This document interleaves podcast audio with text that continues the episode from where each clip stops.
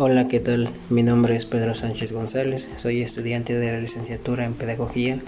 del Instituto de Educación Digital del Estado de Puebla, Campus Icotepec. Actualmente curso el noveno cuatrimestre en la modalidad fin de semana. En esta ocasión hablaré acerca del impacto de las tendencias y metas educativas para el siglo XXI en el contexto. Para empezar, conozcamos un poco acerca de estas tendencias. La UNESCO considera que la educación es un derecho humano para todos a lo largo de, toda la vida y que el acceso a la instrucción debe ir acompañado de calidad. Su objetivo es garantizar una educación inclusiva, equitativa y de calidad y promover las oportunidades de aprendizaje durante toda la vida para todos. Desafortunadamente, en los contextos rurales,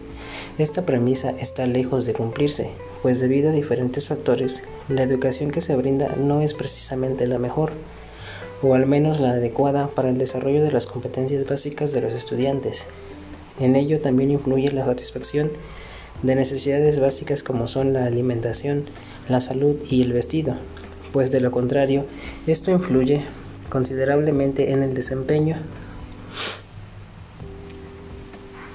de los estudiantes. Las necesidades básicas de aprendizaje de jóvenes y adultos son diversas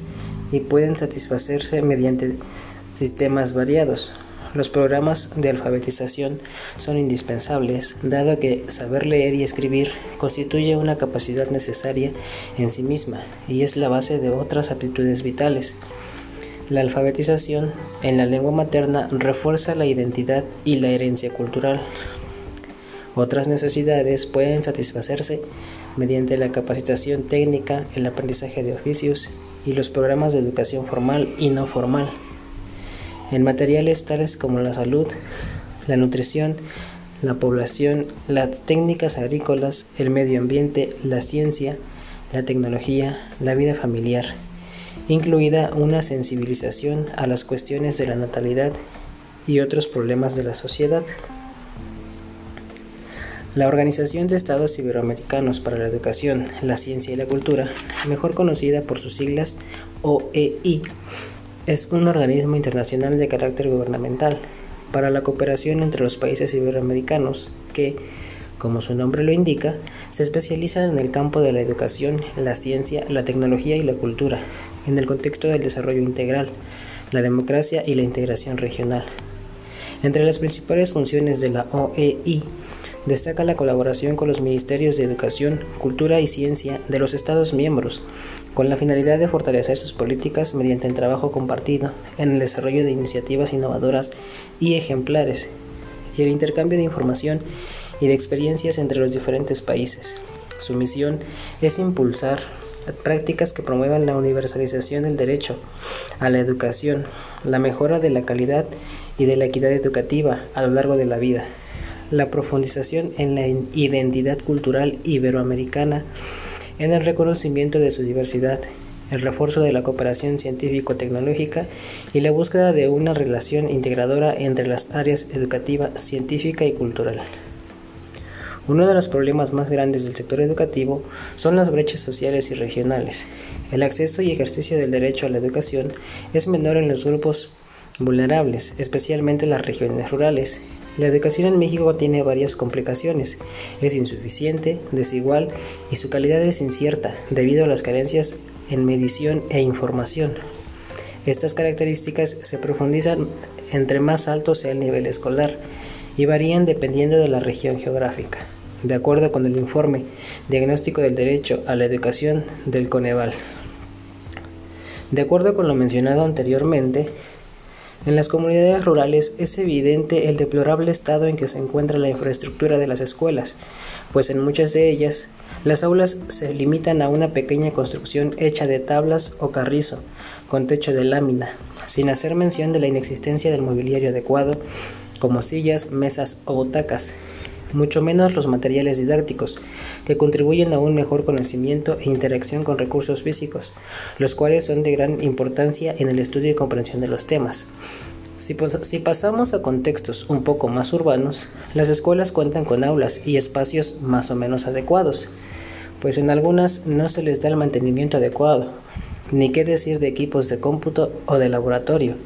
en las cuales la mayoría es inexistente u obsoleto, debido a las actualizaciones constantes, sobre todo en lo que respecta a las tecnologías.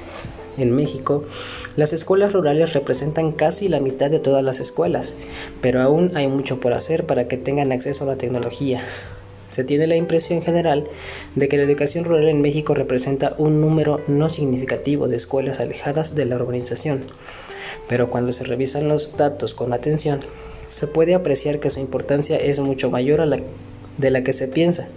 Las escuelas multigrado representan en México 28.7% de las escuelas preescolares, 43.2% de las escuelas primarias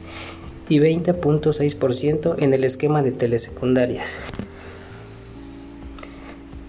En México, aún representando la mitad de las escuelas en el país, las escuelas rurales no cuentan hasta la fecha con programas académicos que contemplen específicamente su realidad, es decir, se entiende la realidad urbana y el tipo de escuela urbana como la estándar para toda actividad educativa. Se desconoce la necesidad de programas específicos para escuelas rurales, sin importar cuáles sean sus características, ya sea si se encuentran en comunidades remotas, si son de sistema de administración comunitario, multigrado o multinivel, o si cuentan con un alto o bajo número de alumnos matriculados. Como podemos observar en la información anterior, para poder cumplir con las metas educativas del siglo XXI, sobre todo en el contexto rural, es necesaria la creación de políticas educativas que se enfoquen en dicho sector y que no generalicen a la escuela urbana como modelo para dichas políticas. Se debe de poner especial atención al entorno rural, que es el que representa mayores dificultades en cuanto al acceso y la calidad de la educación. A pesar de que en México se destina un buen presupuesto al sector educativo, se debe de hacer énfasis en las particularidades del medio rural para poder mejorar tanto la infraestructura como los recursos y herramientas tecnológicos y didácticos que contribuyan al ejercicio de una adecuada educación para todos. Muchas gracias.